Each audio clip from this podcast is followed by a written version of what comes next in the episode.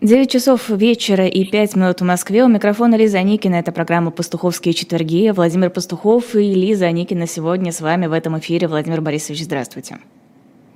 Здравствуйте. Алексей Алексеевич снова сбежал с эфира, снова не пришел. Дезертир. А, на самом деле хотелось начать с обсуждения... В хорошем смысле этого слова. А что, есть хорошее? Конечно. Смотря откуда убегать. Думаете, этот эфир достойное место, из которого можно убегать? Конечно.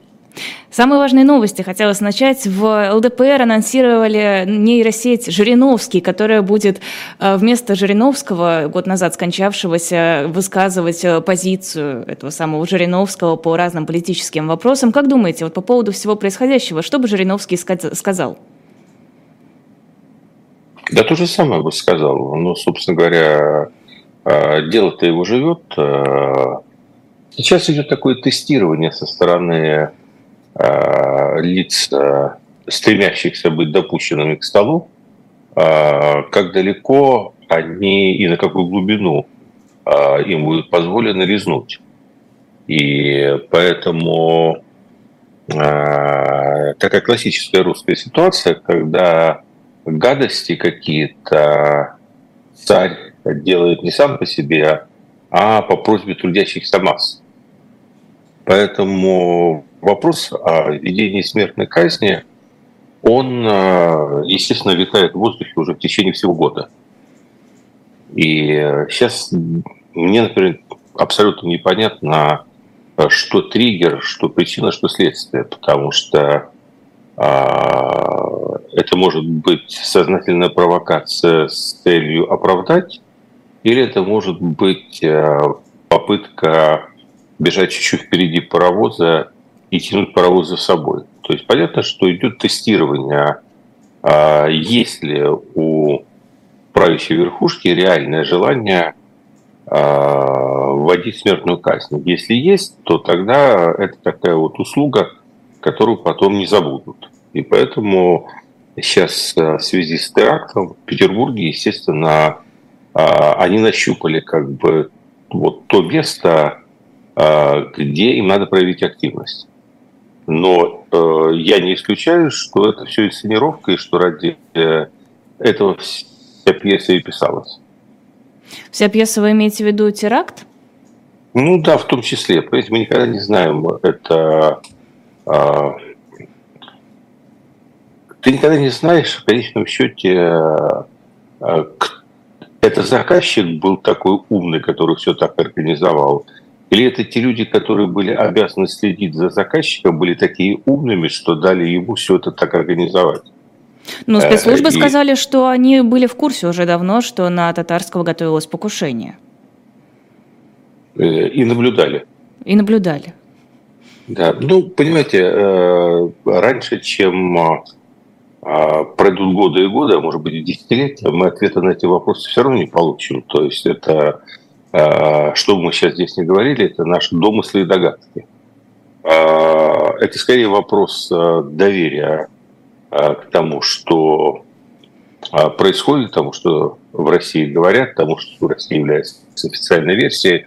То есть у кого-то оно есть, у кого-то оно абсолютно, у кого-то абсолютно его нету. Но история, по крайней мере, подобных вещей говорит о том, что подобного рода вещи, они как-то Э, всегда одинаково выгодно оказываются и революционерам, и охранке. Знаете, у нас есть ну, прецеденты там.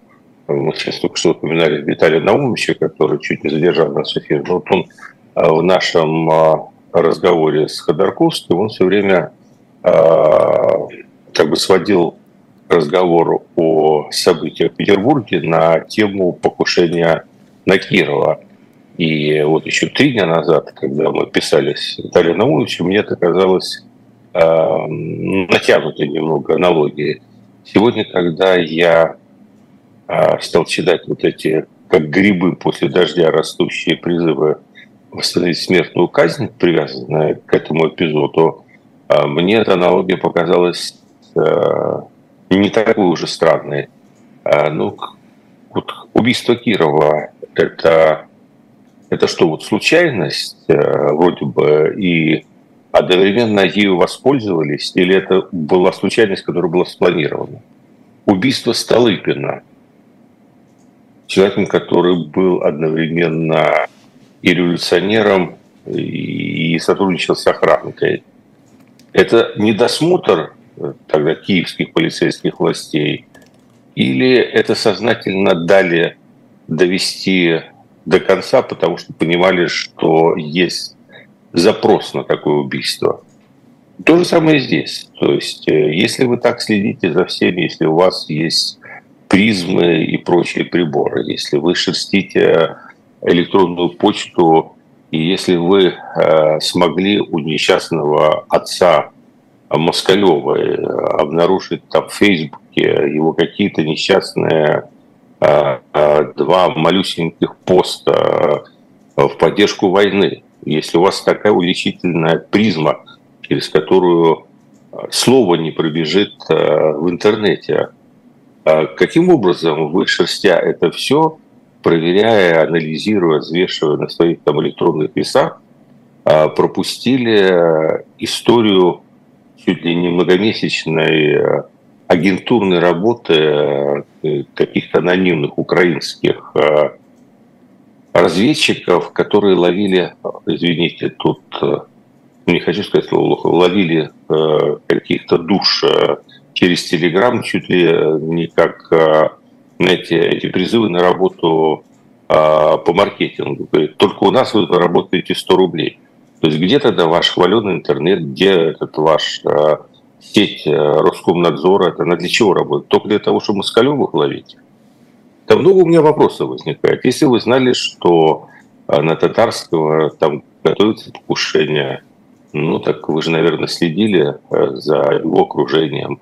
Вы там смотрели, кто к нему ходит. А, или они безрукие, или они слишком умные. Ну, по крайней мере, вот на сегодняшний момент это пока события, вот в том контексте, в котором это сейчас развернулось, получается, что они поворачивают свою пользу, и это может быть стать поводом для э, ну, сдвига еще на одну ступеньку вниз по той лестнице, по которой общество идет.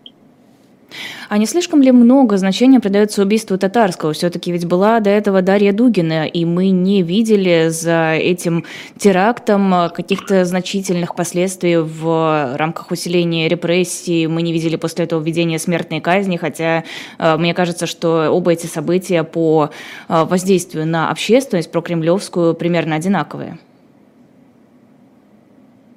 Понимаете, видимо, меняется все-таки контекст просто война заходит все больше и больше тупик, э, у общества возникает все больше и больше нервозности, вопросов. Э, обещали ведь на самом деле быструю и понятную победу, получили в итоге бесконечную войну с плохо предсказуемыми последствиями.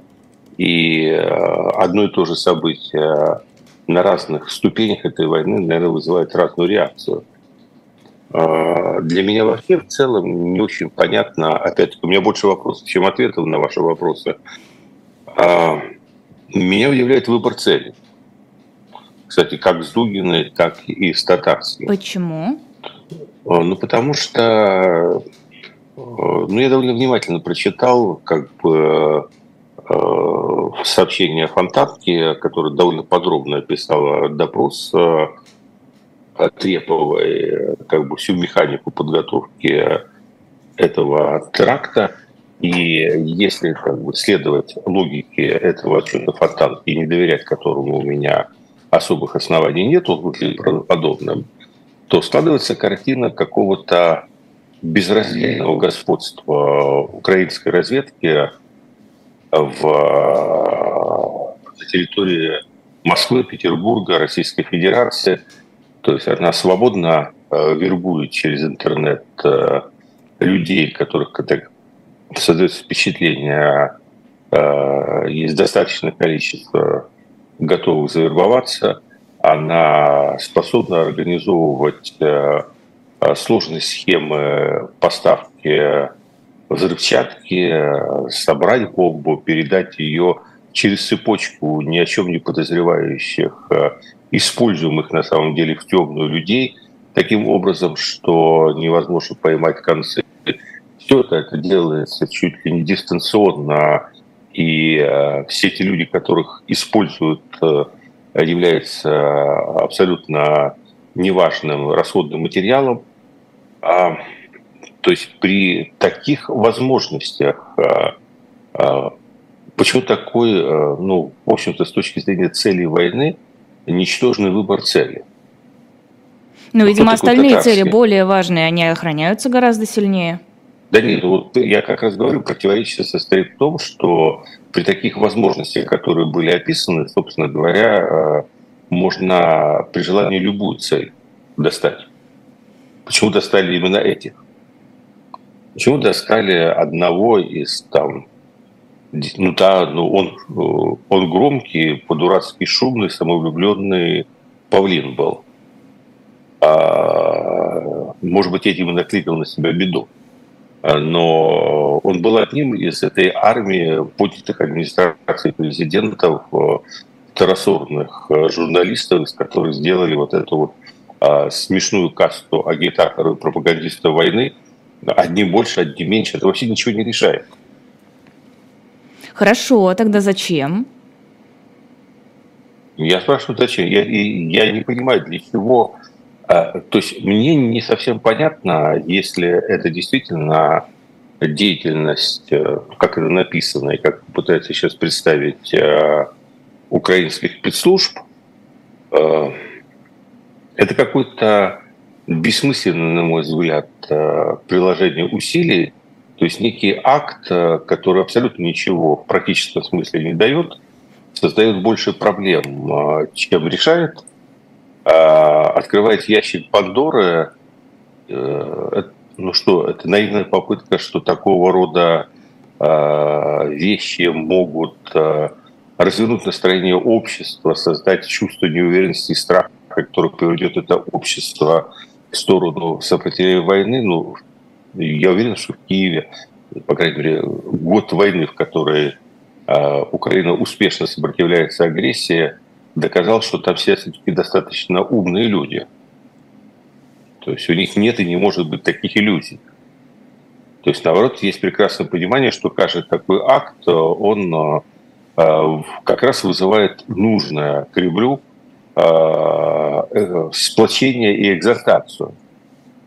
То есть мне этот трак кажется странным. Я не могу, я не спецслужба, у меня нет инсайда, я не журналист-расследователь, я не могу ничего доказать. Я просто говорю, что здесь нет логики.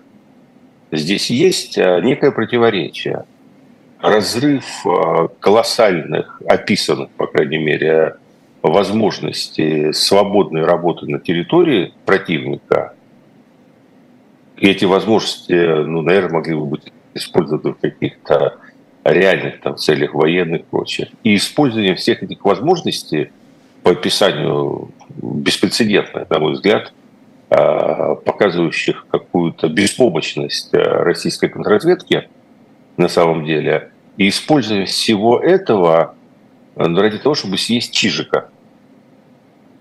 Понимаете, они, когда вот эти вот теракты, направленные на э, Дугину э, молодую, ну, то есть я нисколько, я никаких симпатий э, не испытываю, э, конечно, к этим людям, но при этом я должен сказать, что это это рядовые этой войны, это рядовые этого агитационного фронта, это люди, которые э, сегодня есть, их нет, это ничего не меняет, ничего не решает в этой войне. Для чего? Смысл какой?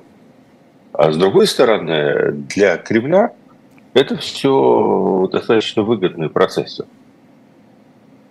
То есть они являются такой хорошей иллюстрацией, которая оправдывает э, все вещи, которые бы они э, делали и без этих терактов, на самом деле. Все к этому идет.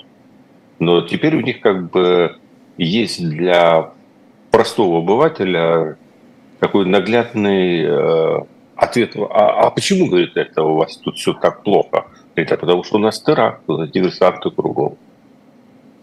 Ну, предположим, что вот организовать это все не так, чтобы сильно сложно, если знаешь, как это делать. При выходе на какие-то нелегальные рынки, наверное, я предполагаю, э, собрать бомбу – это не самая сложная задача. И опять Лиз, не знаю, не собирал, понимаете? Да вот, вот я э, тоже. Поэтому не готов это обсуждать, сложно не сложно. По мне так очень сложно. Понимаете, в условиях войны и государства, которое сейчас очень сильно начинает напоминать э, бывший СССР, ну, в общем, Э, э, ну, вот так вот, э, я вам должен сказать, что если бы вы попробовали это сделать, то вы бы попали через 10 секунд. Не, ну как-то же торгуют вот... наркотиками, например, на черном рынке, торгуют оружием. Как-то же этот рынок работает. Если ты имеешь ну, на него да, выход и понимаешь, как по, он работает. По, по, по согласованию с теми, кто наблюдает за этим рынком, в таком симбиозе, как правило, знаете, так и работает. А, одни следят, другие Э, им подчиняются, э, сдают друг другу. Там, все сложнее устроено. Хорошо, не будем разбираться в том, как делаются бомбы. Давайте вернемся к началу нашего разговора. Вот вы говорили про то, что сейчас чиновники разных уровней пытаются прощупывать почву со смертной казнью. А на ваш взгляд, в Кремле как к этому относятся? Насколько им нужно, чтобы в страну вернулась смертная казнь? А я думаю, там нет единого мнения. Посмотрите, а, там как бы хор голосов, и э, вдруг э, Клишес, который, ну, мягко говоря, не отличается э, миролюбием и является одним из опорных игроков э, в команде Кремля в том, что касается ужесточения правового режима в стране, он делает такой АСЖ, в том числе и Морозову, и говорит о том, что, мол, но слава богу, что, мол, типа, люди, которые принимают решение о конституционности или неконституционности смертной казни, это вот не те люди, которые сейчас предлагают пересмотреть позицию Конституционного суда. А я думаю, что в Кремле а, сейчас а, как в отражении идет борьба тех же фракций. Там нет сейчас голубей но там есть э, ястребы с разной длиной клюва. И те, у кого клюв уже длиннее, чем туловище, они, безусловно, из-за смертную казнь, из-за четвертования, хорошо бы, как, при Иване Грозном, еще и в котлах варить на Красной площади. То есть в этом смысле одичание-то идет полное. А, но есть какая-то часть, которая хотела бы э, всю эту дрянь, все это дерьмо а, в белых перчатках изготавливать. Понимаете, да, там есть люди, которые, они как бы и за войну, и все поддерживают, а, но хотели бы в белых перчатках. Конечно, эти люди, они не спешат там, установили смертной казни, поскольку у них мозга на какое-то количество там, микрограмм больше, они как бы просчитывают, что э, смертная казнь – это такая птица, которая сначала клюет э, ненавидимую несистемную оппозицию, а потом, когда зернышек мало остается, она разворачивается, начинает выклевывать э, своих. А ястребы с а, длинными клювами этого не опасаются? А у ястребов с длинными клювами все в клюв ушло. Понимаете, у них э, мозг э, переродился. А вы, вы знаете, какая когорта элиты была самой пострадавшей а, в годы сталинского террора? Чекисты. Ни в одной другой профессиональной группе такого количества репрессированных нету, сколько среди самих чекистов. Это самая пострадавшая когорта. Поэтому введение смертной казни, оно э, имеет как же, это как это дорога с двухсторонним движением. Сначала они, потом их. Поэтому лучше не выпускать. Для этого мозги надо уметь. А мозги ушли в клюв. Макрон и Урсула фон дер Ляйен э, прибыли в Пекин. Макрон там находится уже на протяжении нескольких дней для того, чтобы говорить с Си Цзиньпином и обсуждать с ним его позицию по поводу Украины, убеждать, э, воздействовать на Россию, склонить ее к переговорному процессу. Судя по всему, не получается. Пекин говорит, «А, да, конечно, мы за мир, да, конечно, мы не признаем эти территории российскими, и вообще никакой прям э, высокой дружбы нет, но но участвовать мы во всем этом не будем. На что вообще Макрон и фон дер Ляйен рассчитывали? Вряд ли они надеялись, что удастся переубедить Си Цзиньпина. Ну, мне, э, мне кажется, что европейская политика, она э, многоуровневая, и зачастую какие-то телодвижения совершаются совершенно для, других, для достижения других целей, чем те, которые декларируется. А, возможно, и Макрону, и Фандерляйн необходимо было продемонстрировать в большей степени свою активность в каком-то направлении а, для внутреннего потребления. И это вообще никак не связано с их желанием действительно достигнуть какого-то результата а, в переговорном процессе или действительно с их ожиданиями что-либо сейчас получить от Китая в этом вопросе. То есть мое мнение, что э, Макрон в достаточной степени, ну, это нормально для политика, является циничным и трезвым человеком. И поверить в то, что э, Макрон э, – это такая сплошная наивность, которая увлеклась идеей э, уговорить э, Китай э, сделать то, что не удалось самому Макрону, э, и танцевать ради Европы на кремлевских подмостках, там какой-то танец, ну, это смешно. Я глубоко убежден в том, что люди, которые ехали в Пекин, а на самом деле с точки зрения результата ни на что не рассчитывали. И прекрасно понимают, что Э, Си ничего не будет делать в этом направлении. А я думаю, что они ехали с двумя целями. Первое – это э, некий реверанс э, в отношении Пекина. Зачем? Ну, потому что мир меняется. Возможно, в нем появится новые силы, или расстановка сил будет другой. Э, помните старый фильм э, «Гараж» э, Рязановский? Там Гафт великолепную роль играл, он произнес такую классическую фразу, говорит, дорогая моя, говорит, вовремя, говорит, предать, это не предать, говорит, а предвидеть. Понимаете, меняется мир, Европа тоже ищет какие-то разные новые точки опоры. Ну, посмотрите, чем обосновывался Брексит? Брексит обосновывался в том, что Великобритании, в том числе, среди прочего, необходимо выстраивать э, самостоятельные отношения с новыми центрами силы и э, увязшие в европейской бюрократии – она как бы не успевает обойти Европу на повороте в этом. Мол, мы ведь великая океаническая, хотя бы в прошлом империя, а мы должны быть подвижнее и быстрее в своих реакциях. Мы сейчас уже должны установить отношения напрямую там, с Китаем, там, с э, Индонезией, с кем угодно – а, а вот эти вот все процедуры бюрократические европейские нам мешают их опередить. А, но то же самое. А, идет, э, то есть, и это такая форма, на самом деле, это форма сделать Си приятное, смотрите, при, то есть с точки зрения поднятия даже его авторитета внутри страны, ну, тем более международного, то есть вот э, лидеры Европейского Союза едут в Китай, как едут э, к авторитетному вору в законе э, мелкие региональные криминальные лидеры для того, чтобы он разрулил, повлиял, сходку организовал, стрелку. Понимаете, это так, ну, приятно. То есть даже никто не рассчитывает на результат, но, но человеку приятно. Ему приехали, он торгуется, говорит, ну, не могу, сейчас, сейчас не готов. Ну, вы как-то сами пока разберитесь.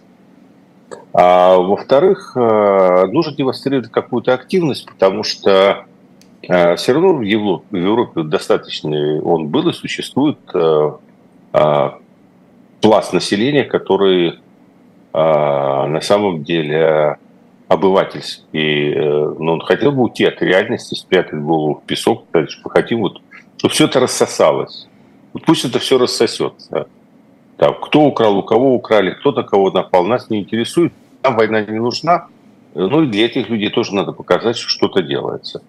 А вот я думаю, это две главные причины. Я глубоко убежден в том, что реальной мысли о том, что Китай сейчас э, может э, выслушать Макрона и сказать, нет, ну хорошо, Макрон, ладно, я сейчас Путину позвоню, не буду брать твою нефть и газ по демпинговым ценам, а, а ты давай все-таки уходи из Украины. Ну, это смешно, так не работает. Прервемся на большую рекламу. Это программа «Пастуховские четверги». Я расскажу про книгу, которая есть на сайте shop.diletant.media. Выглядит она вот так раз уж мне принесли эту бумажку с картинкой и с обложкой. Э, книга называется «Некто Гитлер. Политика преступления». На книге есть печать от Эхо. Помимо этой печати от Эхо вы можете попросить автографы кого-то из ведущих. Э, мы с удовольствием ваши пожелания выполним, только будьте реалистичны. Далеко не все ведущие сейчас находятся э, в России. Книга рассказывает о том, как Гитлер, как некто из толпы, смог стать популярным политиком и повести толпу на преступление. Это исследование, довольно глубокое исследование э, феномена политического чудовища. Э, shop.diletant.media, заходите, можете прочитать более подробную аннотацию и посмотреть другие книги. Там есть сказки Бориса Акунина, там есть его же история российского государства, есть и другие интересные издания. Например, сегодня вот я подписывала книгу «Отряд отморозков. Кто помешал нацистам создать атомную бомбу». В общем, выбор большой, книги есть и дорогие, и не очень, и в единственном экземпляре там книги лежат. Заходите, выбирайте, мы с удовольствием вам их отправим, а вы нас таким образом поддержите. Для нас очень важно, что вы готовы нас финансировать. Без вас мы бы не смогли продолжать свою работу. А, Украина будет готова обсудить с Россией статус Крыма, когда вооруженные силы Украины выйдут к границе полуострова. Об этом заявили в Киеве, а, но при этом не, э, отрицают возможность э, вооруженного захвата этих территорий, вооруженного возвращения этих территорий. А, о чем следует, э, как следует интерпретировать это заявление Киева, официального Киева, Киева. Значит ли это, что готовы теперь перейти к каким-то переговорам? Рассматривают такую возможность? Понятное дело, с оговоркой о подходе войск к границам. Ну, это можно только э, интерпретировать таким образом, что то, что происходит в Киеве, точно так же, как и то, что происходит в Кремле, это все-таки для внешнего мира такой определенного рода черный ящик. И мы не знаем, что в этом черном ящике происходит. Мы видим, что на входе, что на выходе. А внутри него там что-то вибрирует, какие-то а, доносятся сигналы. А, и а, вот по этому заявлению можно сделать вывод, что там все не так однозначно.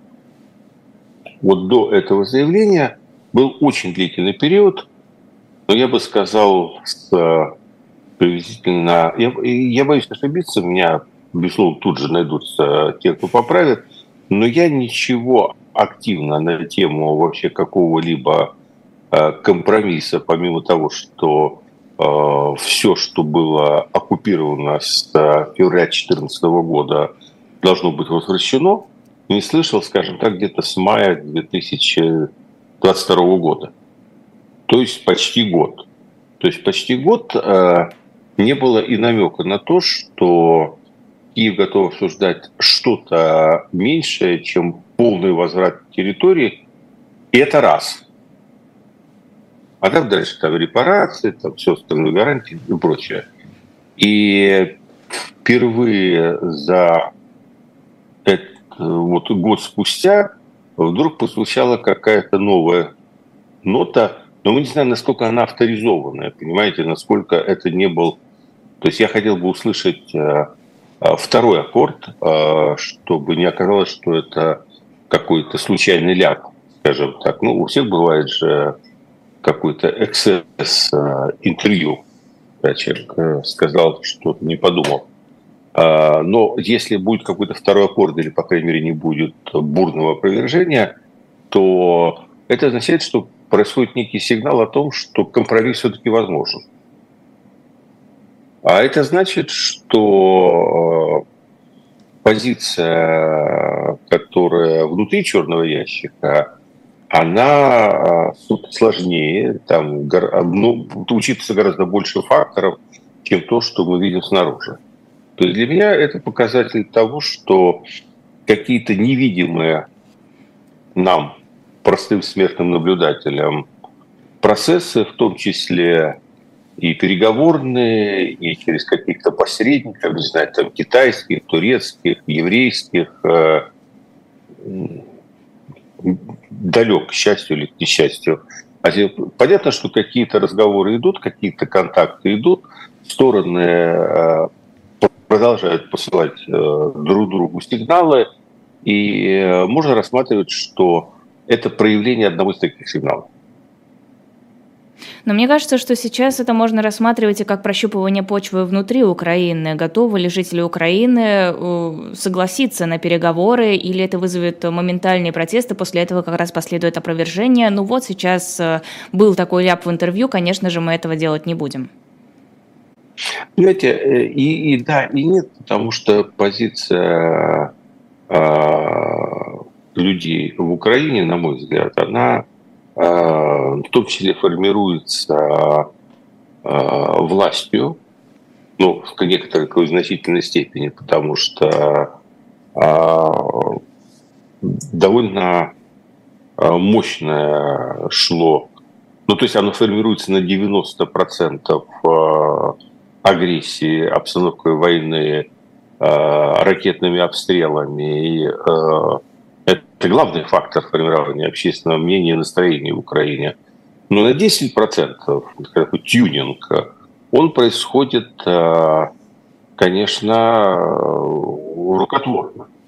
И с моей точки зрения, как раз в течение всего года вот этот тюнинг шел в сторону как раз на закручивание вот этих настроений в сторону абсолютной бескомпромиссности.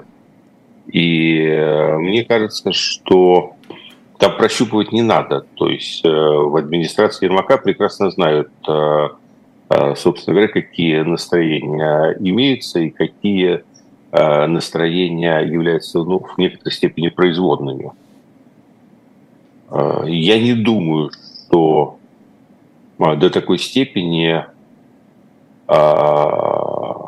власть э, в Киеве зависит от общественных настроений. А, она ими частично может управлять. Хорошо, на ваш взгляд, что будет выгоднее Украине? Затяжная война, про которую мы с вами говорили, это позиционная война, или договориться о том, чтобы, ну, возможно, Крым остался у России, но все остальные территории были украинскими? Потому что мне не кажется, что сегодня Украина находится в состоянии выбора или-или. Украина ведет... Для Украины это война, в отличие от России. Это экзистенциальная война. Это война, а, которая поставила, пока на сегодняшний момент, как было, так и остается на карте а, судьба этой государственности, судьба этого народа и э, каких-то вариантов. Понимаете, там нет... Я когда-то для себя рассматривал эту проблему. Если сегодня, вот в сегодняшней ситуации у Украины путь к финляндизации, вот если на самом деле этот механизм, при котором до подавительства этими территориями, и мы так, прекращаем войну, ну нет такого варианта. Почему? Потому что если бы... А, то есть первое, что целью войны России не является захват этих территорий. Эти территории – это такой побочный продукт агрессии оказался.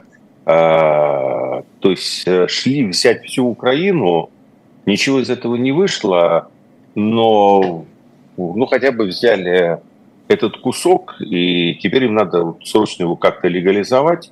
а для того, чтобы представить, что у них была какая-то победа, хотя бы промежуточная. И, э, допустим, если бы была опция, что кто-то отдает этот кусок, но дальше там обеспечивает себе мир, процветание, возможность строить э, мощное в военном даже отношении государства и там со временем когда-то что-то перерешать. Но нет этой опции, потому что э, все прекрасно понимают, что Россия на достигнутом не становится, что любая пауза будет э, использована только для того, чтобы перезарядить батарейки. Не остановится не потому, что жадная, а потому что э, атмосфера внутри России такая, что давление праворадикальных групп э, заставит Кремль продолжать эту войну во что бы то ни стало. И плюс, собственно говоря, такое решение приведет к ну, серьезному, скажем так, разногласиям, не хочу сказать расколу, к разногласиям внутри украинского общества, и это ослабит э, режим политический в Киеве, а, и даст возможность э, Москве вернуться к излюбленной своей игре и пытаться там организовать какой-то переворот и э, каким-то образом дожать ситуацию до первоначальных целей. А первоначальная цель – это подчинение Украины, превращение его в формальное марионеточное государство. Поэтому я, я просто не вижу вот этой ситуации выбора, что вот э, выгодно ли нам там отдать ли... Они, Украина воюет сегодня потому, что у нее другой опции сохраниться нету. А, поэтому понятно, что а, всегда а, это дается очень тяжело. Это ведет к колоссальным человеческим жертвам, но к еще большим жертвам экономическим. Восстанавливаться от этого всего Украине придется десятилетиями. И э, не факт, что, э, в общем, по окончании войны э, готовность Запада оказывать помощь будет такой же, как сейчас. Поэтому это, это все сложные вопросы. И понятно, что ищется пути какого-то выхода из этой ситуации – но их пока нету. И то, что их нету, в этом нет никакой э, вины Украины. Там нет такого, что вот они такие упертые, поэтому, поэтому война продолжается. Нет. У них, им просто пока не дают э, э, вариантов, которые позволили бы думать о прекращении войны. Но при этом в своем... Я сейчас скажу. Да. Да-да. Угу. Не, вы заканчиваете. Ну, я как раз хотел, собственно, сказать, что я я думал над этим последнюю всю неделю. Просто я в телеграм-канале вывешивал в своем такие размышления вслух, которые, поскольку это размышление, то оно все время идет дальше э, того, что я даже написал.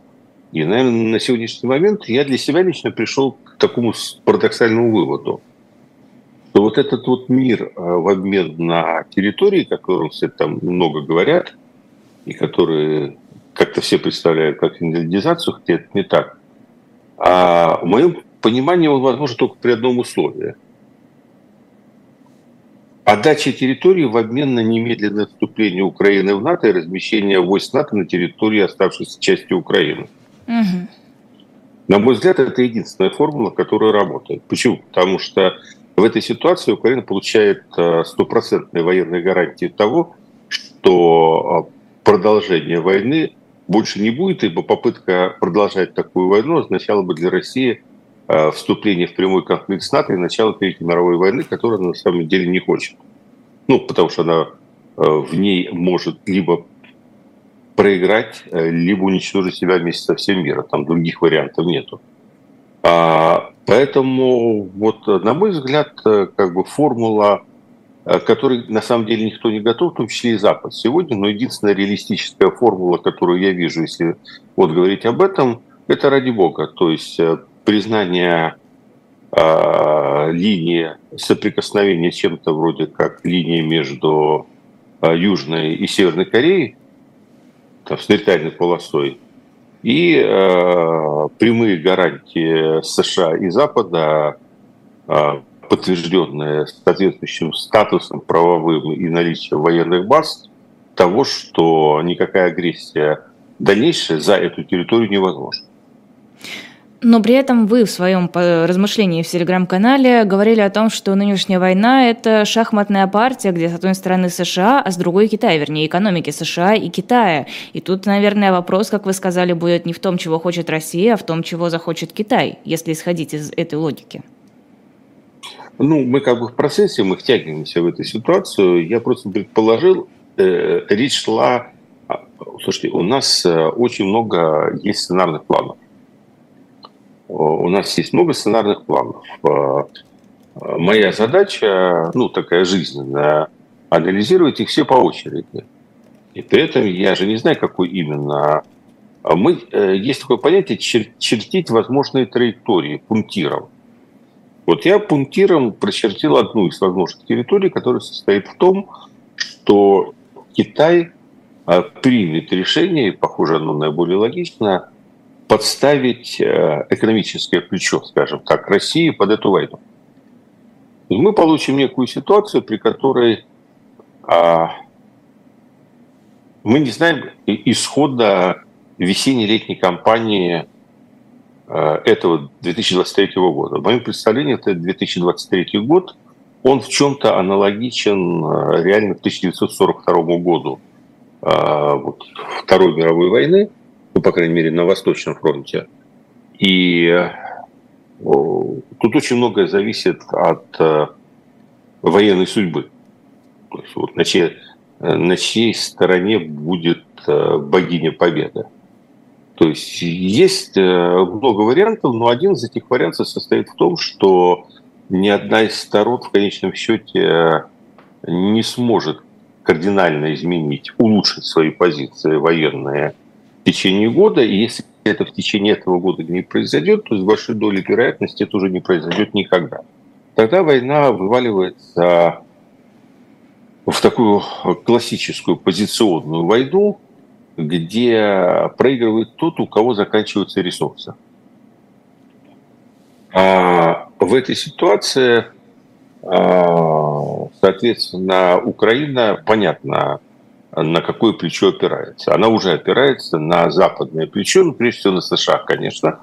И, э, соответственно, ее ресурс – это ресурс американской э, в узком и западных широком смысле экономик, которые э, либо могут позволить себе на баланс поставить, вот, грубо, поставить на баланс эту войну. Там, отчислять, условно говоря, на нее там какой-то процент своего общезападного ВВП и говорит, что это цена вопроса для нас, чтобы остановить расползание э, русского мира. А Россия оказывается в таком случае э, как бы в неравном положении. Почему? Потому что она начинала э, войну против Украины, а заканчивает ее тогда в качестве состязания со всем западным миром. То есть если по отношению к Украине ресурс России колоссален, то по отношению ко всему западному миру ресурс России очень ограничен. Тогда, чтобы как-то уравновесить э, положение, России надо на что-то тоже опереться. То есть там может опереться на, ну, в основном на Индию и Китай в данном случае. Про Индию это отдельная тема, она такая чисто коммерческая, а у Китая могут быть свои мотивы, которые он э, преследует свои цели, э, и одна из них состоит в том, что Китай в принципе да, заинтересован в том, чтобы а, Россия ослабляла Запад и США с этой стороны, что упрощает его, собственно, соревнование с, этим, этой цивилизацией. Соответственно, я считал, что может сложиться такая ситуация, что э, на линии прямого военного сопротивления будут бодаться два этих замечательных народа, и при этом это станет просто неким форматом э, соревнования экономических систем США и Китая. То есть э, чей ресурс в конечном счете выдержит. И тогда станет рано или поздно вопрос, что любая ситуация, которая уходит бесконечно долгую, ну, ее надо будет как-то отфиксировать, потому что ну, это год-два, если в одном и том же виде будет продолжаться да хоть десятилетия, но рано или поздно будут ставить точку. И, но тогда уже, вот тогда, в этой ситуации, я и сказал, что эту точку будут ставить э, спонсоры. А спонсоров будет два – Китай и США. Они должны будут какой-то... И дальше э, они уже будут своими. И вот тогда, и вот тогда, и заметьте, без всяких просьб, со стороны Макрона, вот тогда Китай найдет нужные аргументы. А какие будут аргументы? Но аргументы сейчас их такого рода, кстати, и нету. А вот через какое-то количество там месяцев лет аргумент будет, потому что Россия к этому моменту станет э, ну, в такой полной зависимости от торговли с Китаем. То есть она вообще будет все внешнее получать через Китай внутрь и расплачиваться за это э, нефтяными ресурсами. И потеря тогда этой дороги жизни будет означать конец режиму. А поэтому тогда у Китая будет аргумент. Вот, собственно говоря, почему я... Э, ну, это все процессы, поймите, это не сегодня, на завтра. Это такие процессы, которые могут развиваться э, не один год. Это просто пунктирная линия.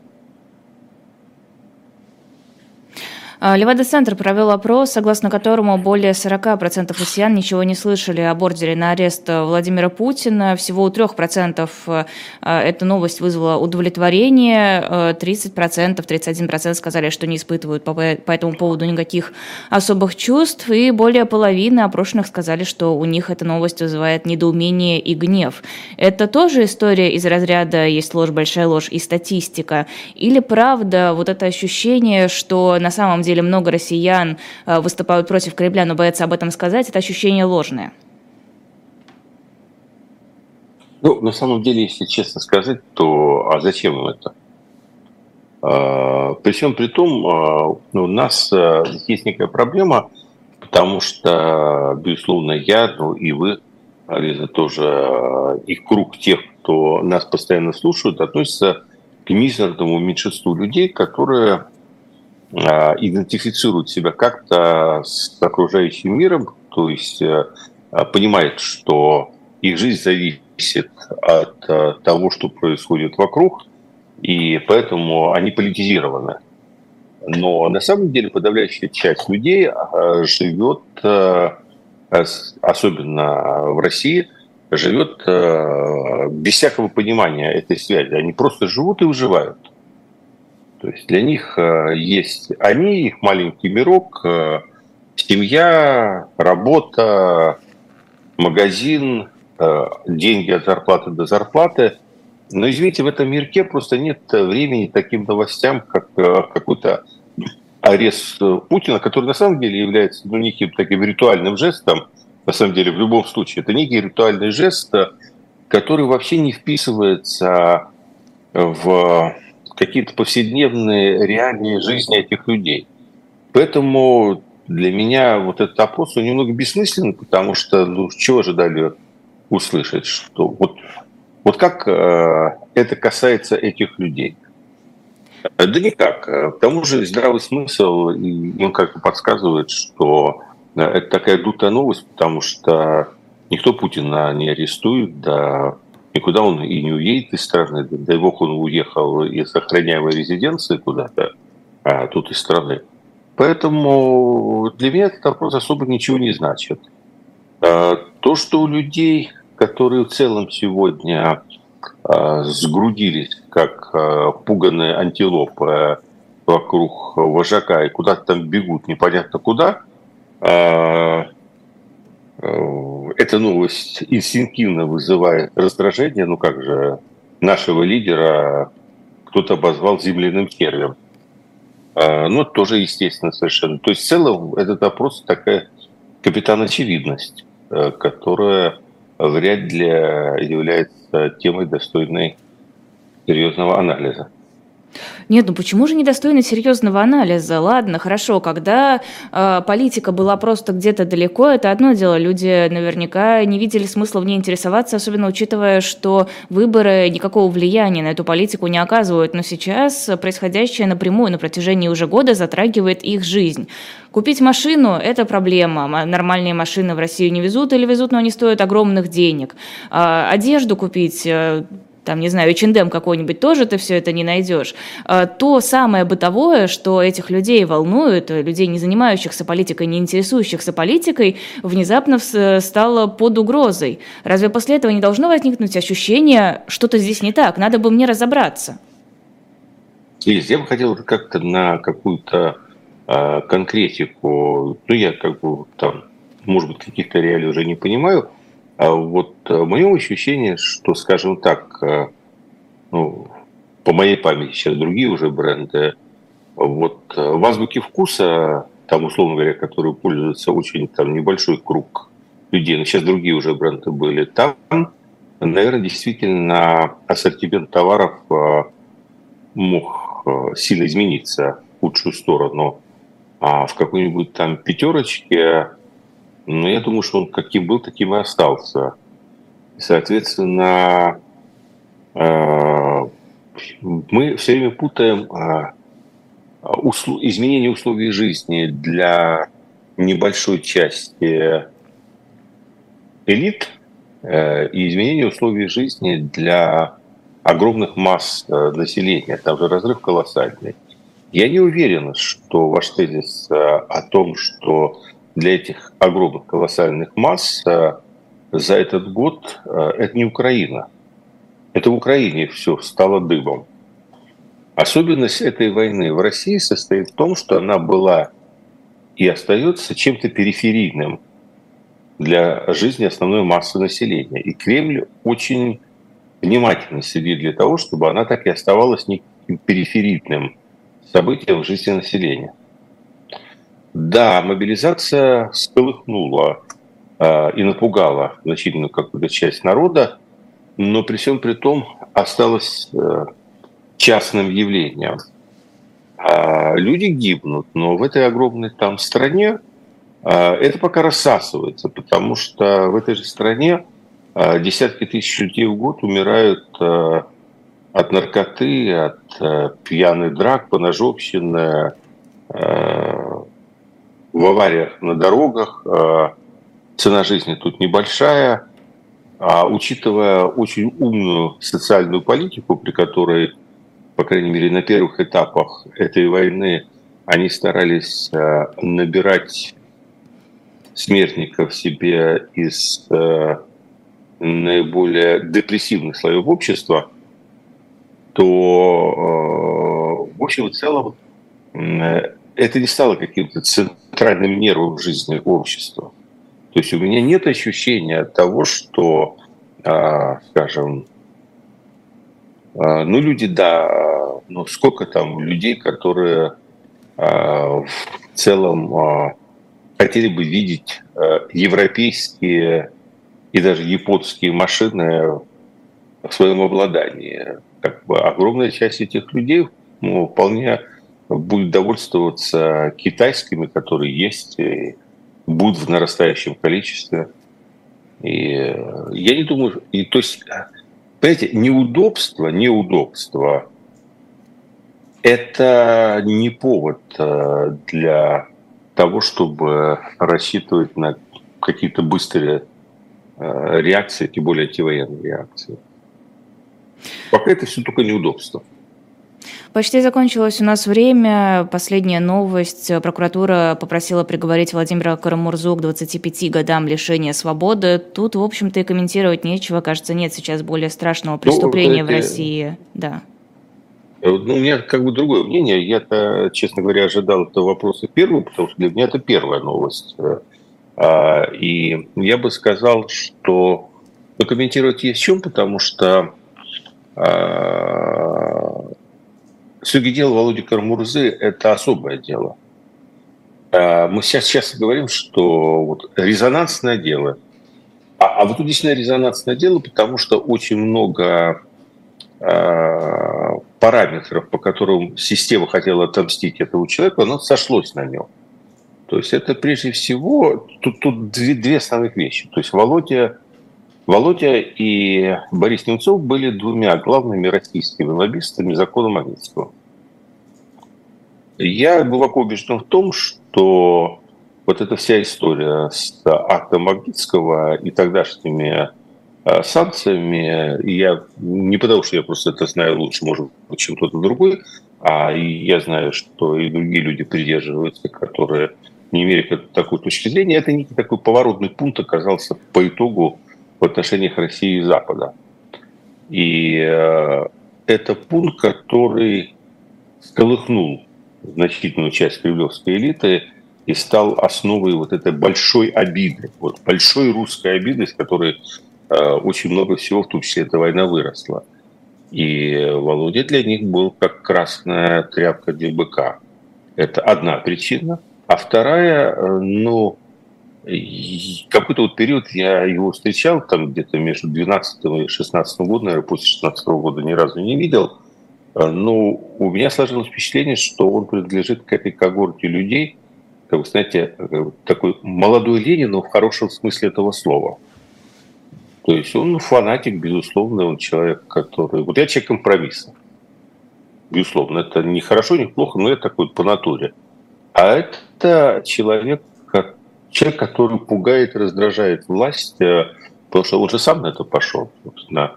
Это же его не поймали, понимаете? Это, ладно, кого-то они поймали и осудили. Человек сам приехал, сказал, берите меня. Я приехал, чтобы устроить вам здесь процесс Георгия Димитрова. Поэтому по этим двум причинам э, его будут мстить, конечно, особенно жестко. И срок этот, понимаете, сама эта мера, это личное прорвало здесь она аномальна, и она показывает, э, что в этом деле очень много личного отношения. Ну и хотелось бы, конечно, выразить Владимиру Карамурзе с поддержку, потому что это несправедливо, это неправильно, и такого не должно происходить ни с Владимиром Карамурзой, ни с кем бы то ни было еще в любой стране мира, в том числе и в России. Пора заканчивать, к сожалению. Это были «Пастуховские четверги». Владимир Пастухов. Эфир провела я, Лиза Никина. Всего хорошего и оставайтесь здесь, никуда не уходите. Дальше будет Дмитрий Быков.